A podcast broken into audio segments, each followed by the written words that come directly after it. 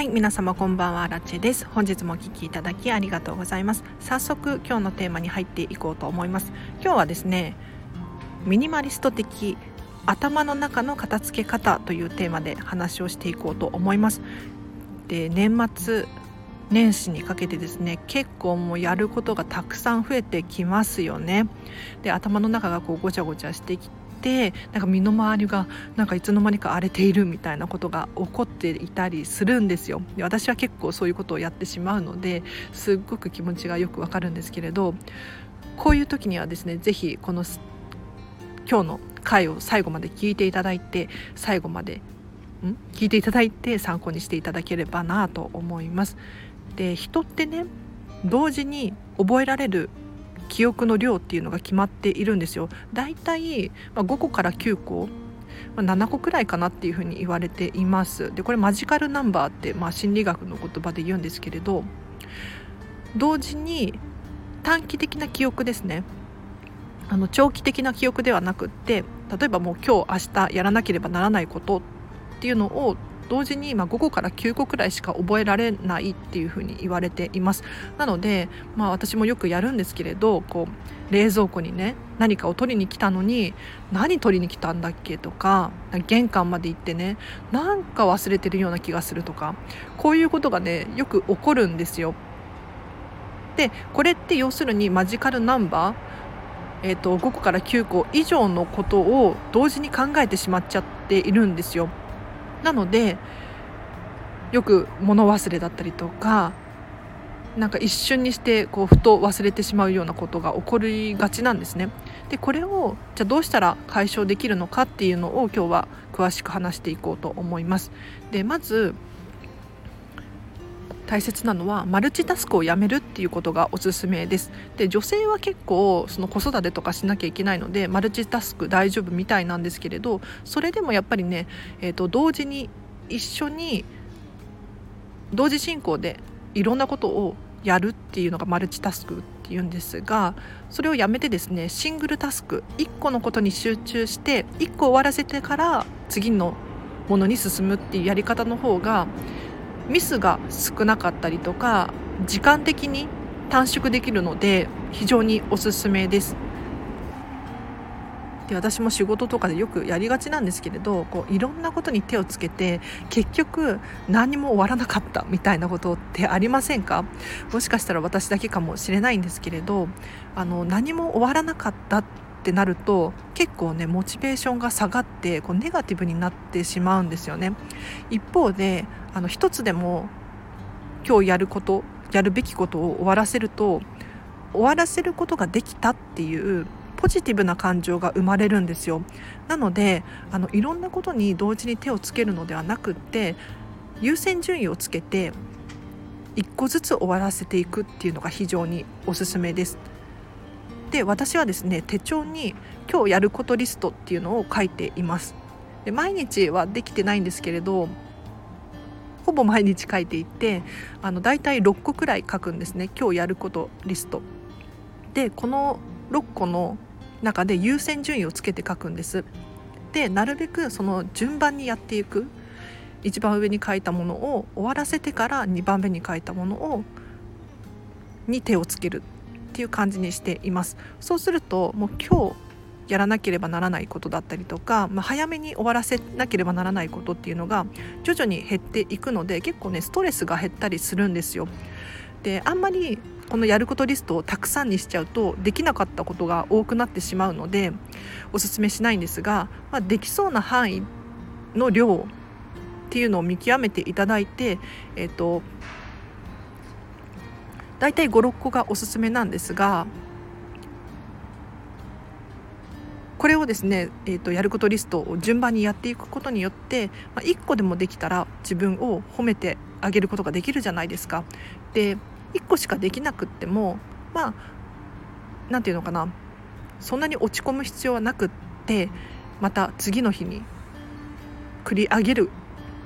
みたいな感じでするとすごくポジティブな心でいられるのでおすすめです。であと頭の中のお片付けで大切な、まあ、基本中の基本なんですけれど可視化するっていうことが大切です。でメモを取ったりとか、まあ、スマホの中でパッと書いちゃったりとかでもいいんですけれどやはり可視化するっていうのが非常に大切なんですよね。というのも頭の中でこう考えていると結局ねこう流れていってしまうんです。特に私なんかはあのこのスタンド FM 何を喋ろうかなっていうのを常に考えているんですよ。はい、もう朝起きてからもうずっとスタイフ何喋ろうかなっていうふうに考えていてで考えているとふとしたきっかけでアイデアが浮かんできたりするんですよね。はい、あじゃあ今日はこれを喋ろう明日はこれを喋ろうみたいに思いつくんですよただここで頭の中だけで考えていると忘れてしまうんですよ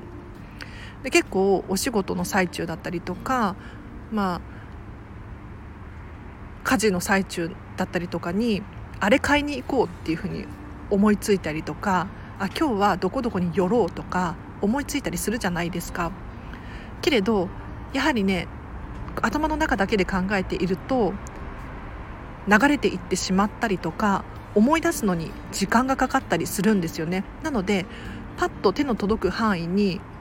メモだったりノートっていうのを置いておくと非常に効果的です。で私はですねこのノートを使っていてこのノートをアラチェクラウドって呼んでいます。要するに自分自身の脳の中頭の中で考えられる量を超える超えている部分に関してはアラチェクラウドに保管しております。はいなんかアラチェクラウドっていう響きが好きでちょっと命名してみたんですけれどあの要するに自分自身の頭の中でこう考えられる範囲って限られているじゃないですか。その容量を超えた時にじゃあどうしたらいいのかっっていうと可視化してメモを取ることだと思うので是非皆さんもですねこのそれぞれのクラウドを手に届く範囲に用意していただいて何か思い出した時思いついた時やらなきゃやらないことだったりとかお買い物しなきゃいけないことだったりとか提出しなければならないものだったりとかこういうのをですね、まあ、簡単にもう丁寧に書く必要ないのでパパッとメモを取る感じで書いていただくと頭の中がすっきりですね。あの読み返すのが非常に楽思い出すのが非常に楽なのでぜひ皆様もあのノートおすすめするのでまあ、ノートじゃなくてもこのスマホとかでメモも機能もありますよね。非常におすすめなのでやはり頭の中のお片付けには、えーと可視化する目に見えるようにするっていうのがおすすめです。あとはそうだな。これだとちょっとボリュームが少ないのでもう少し喋ろうと思うんですがなんとなくあの時間で区切るっていうのは非常におすすめですね。あの私えーと、1日ごとのタイムスケジュール帳みたいなのを持っているんですけれどなんとなくでいいので朝何時に起きて1時間は何々をする仕事が何時から何時までで帰ったら1時間本を読むとか、えーと、YouTube を見るとかそういうのをなんとなくメモをしています。でこれはなんとなくで OK です。えーと、朝起きてから、まあ、運動1時間とか瞑想1時間とかスケジュール帳にこう書くんですね。で書くと何がいいのかっていうと、まあ、大体これ通りにはできないんですけれどパッと見返した時にあ今本当はこれをやっているべきなんだなとか次はこれが待っているんだなっていうのがなんとなくこう理解することができるので自分自身のこう目標みたいなのを立てることによって結構ねスムーズにいくことが多いんです。なのでその1日のやることリストを書いたらなんとなくでいいのででできなくても絶対責めちゃいけなくって、えーと、ポジティブにできなくてもいいやっていう気持ちでなんとなく書いていただくと書くことによってやる気だったりモチベーションにつながるのでぜひタイムスケジュールっていうのもですね書いていただけると頭がすっきりしてくるかもしれないです。ということでミニマリスト的頭の中のお片付けいかがだったでしょうか？もうでもね基本的に根本的には物を減らすっていうのは非常におすすめですね。やはりあの視界からの情報って人ってすごく影響を受けるんですよ。あの目の前にこう漫画が置いてあったら気になったりしちゃうじゃないですか。でテレビがついてたら気になってしまいますよね。なのでそもそも論そもそも論目の前に何もなければ例えばこう旅行に行ってホテルに泊まるじゃないですか。で旅館だったりとかって何も置いてないですよね。そうするとやることがなくなってこう意外と時間を持て余すなんていう経験ってありませんか？あれです。で何もないと頭の中がもうすっきりしてくるんですよね。なので頭の中のお片付けっていうのも非常に大切なんですけれどあのお片付けを終わらせるっていうのも非常に大切なのでぜひこれは両方セットで考えていただければなと思います。では今日の放送はここまでにします。で今日の合わせて聞きたいなんですけれど頭すっきりお片付けは朝やろうというテーマで話をしている回があるのでぜひこちらリンク貼っておきます。チェックしてみてください。でお片付けはですね頭がすっきりしている朝やるのがおすすめですね。でお片付けに限った話ではないんですけれど朝はあのやるべきことお仕事だったりとかお勉強だったりとかやらなければならないことをやるのにとっても非常にいい時間なんですよ。というのも、えーと、ウィルパワーっていうのが関わってきていてですね、まあ、意思決定力の総量なんていうふうに言われているんですけれど人って1日あたりの意思決定力が決まっているんですよね。洋服何を着ようかなとか靴何を履こうかなっていうふうに選ぶことをする回数っていうのがこう決まってしまっているんですよ。なのでぜひお片付けだったりお仕事やお勉強もそうなんですが何か選択しなければならないことっていうのは朝のうちに終わらせてしまって夜は、えーと、ウィルパワーが消耗しているので、えーと何も考えなくていいようなもの例えば YouTube 見るだったりとか映画見るだったりとかそういうことに使った方が脳的に頭的には非常に効率がいいのでっていう回をね詳しく話してます。是非チェックしてみてください。でお知らせがあります。インスタグラムやっております。このインスタではですね私がラジオ更新したよっていう最新の情報がゲットできたりとか私生活が見えるようにしていますのでもし気になる方いたら是非チェックしてみてください。で今日ねすごいえっ、ー、と私インスタ苦手なんですけれど頑張って更新しました。で何を更新したかっていうとあの以前モニターレッスンお片付けのモニターレッスンで行ったお家の写真をアップしたのでビフォーアフター紹介しています。ぜひ気になる方いらっしゃったら私のインスタフォローしていただいてみてください。えっとストーリーかな？ストーリーにあげたのでぜひチェックしてみてください。であとノートでブログ書いておりますでこちらはね毎日やろうと思ってるんですけれどなかなかできなくてごめんなさい、えーと、このラジオで喋っている内容を文字に起こしたものになっております、まあ、手に手抜きって言えば手抜きなんですけれどあのパパッと読んじゃいたいっていう方だったりとか復習したいっていう方いらっしゃったらぜひこちらリンク貼っておきますのでチェックしてみてください。でこのチャンネルではですねレターを募集しております、えっと、見習いこまり流片付けコンサルタントであるアラチェにですね質問やご意見ご感想があればぜひ送ってくださいで合わせてアンケートを募集しておりますこちらはリンク貼ってあるので、えっと、答えていただければなと思うんですが私アラチェにですね伝えたいメッセージがあるるっていう方だったりとか今後のラジオのテーマ募集しておりますのでぜひぜひお気軽にもう一言でもいいので答えていただけるととっても嬉しいです。で今日はここまでかなでここからちょっと雑談させてください。はいで今ね絶頂喉がガラガラ中なんですよ。わかる人いるかな？うん、頑張って声を出しているんですね。というのも今日キングコング西野さんのオンラインサロンメンバーの忘年会と言われている天才万博っていうのに参加してきました。でこれ西野さんが主催しているわけじゃないんですけれど今日も西野さん来ていらっしゃいましたね。で天才万博って何かっていうと、まあ、ただの打ち上げみたいな感じなんですけれど、まあ、イベントホールをこう貸し切ってですねとにかくみんなで楽しむことを目標にしているんですよ。でこのチケット実は1年前から発売していてですね、えーと、その当日イベントの当日誰が出演者なのかっていうのは誰も知らされていないんですよ。そう。誰か誰が出演するのかって決まっていない段階でチケットが売れるんですよね。これすごくないですか？でなんで売れるのかっていうととにかく楽しいからなんですよ、うん、誰が出演しても楽しいし、えーと、楽しむ覚悟がある人たちが買っているチケットなんです。でこれね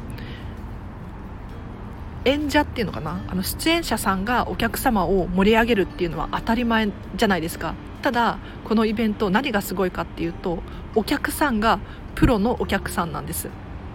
わかりますか？これ意味わかんないですよね。あのどういうことかっていうと例えば映画を見るだったりとか、えー、と舞台を見に行くってなった時に面白いものは面白いけどつまらないものはつまらないじゃないですか。ただこれってお客さんの価値観なんですよね。でこの天才万博はですねもうみんなが楽しむって決めてきてるんですよ。なのでいくら演者が下手くそでも音痴でもなんだろうプロじゃなくても素人でも何て言うのかな出演者さんが頑張っているで私たちがそれを盛り上げるっていうお互い様精神でやっているイベントなんですよね。だからすごく楽しい。でイベントも、まあ、拍手があったりとかこう騒いだりとかするじゃないですか。これをですねあの西野さんのサロンメンバーの忘年会ではですねもう異常にすごいんですよ。もうみんなが盛り上がる覚悟があってきているので非常に面白いんですよね。なので去年初めて参加したんですけれど楽しくって今年も参加してきてしまいました。はい。もうなのでちょっと今日は声がガラガラかもしれないです。ごめんなさい。ありがとうございました。でちょっとお片付けに関連することも話してもいいですか、えっと、この天才万博の万博が5日間あるんですよね。確か5日間だと思いますね。で私は1日今日だけしか参加しないんですが30日にですねこの天才万博閉園っていうのかな？終演を迎えるんですけれどその後にですね片付け片付け天才万博のお片付けをすることになりました。はい。パチパチパチパチ。あのこのイベントを主催する方のクラウドファンディングでお片付けしてくれるボランティアを募集しますみたいなクラファンが立ち上がっていたので私手を挙げてですねもうお片付けには目がないので、まあ、お家のお片付けとイベントのお片付けではちょっと違うかもしれないんですけれど、まあ、お片付けには変わりがないのでもうお片付けの変態である私はですねこのイベントのお片付けも参加してこようと思います。なので30日ですね。もしイベントのお片付け何か収穫があればこのチャンネルで話すことがあるかもしれないのでこうご期待です。はい。では本日もお聴きいただきありがとうございました。そうですね。えっ、ー、と私の自己紹介をさせてもらってもいいですか？えっ、ー、とこのチャンネルでは見習いこんまり流片付けコンサルタントである私がもっとおはおしゃ何言ってんの？もっとお片付けがしたくなるそんな理由や効果メリットについて話をしております。ぜひフォローしていただいてまたお会いできるととっても嬉しいです。であさってかな。あさってまた片付けコンサルの依頼が入っていてもう頑張ってお片付けしていきます。で今年はそれで最後ですねお片付けコンサルは。で来年ももう結構ちょこちょこ予約が入っていてですねまたお片付けのお話ができると思うので皆さんのそうだなお片付けに関する悩みだったりとかに答えることができるかもしれないので是非また会えるととっても嬉しいです。もう質問してください。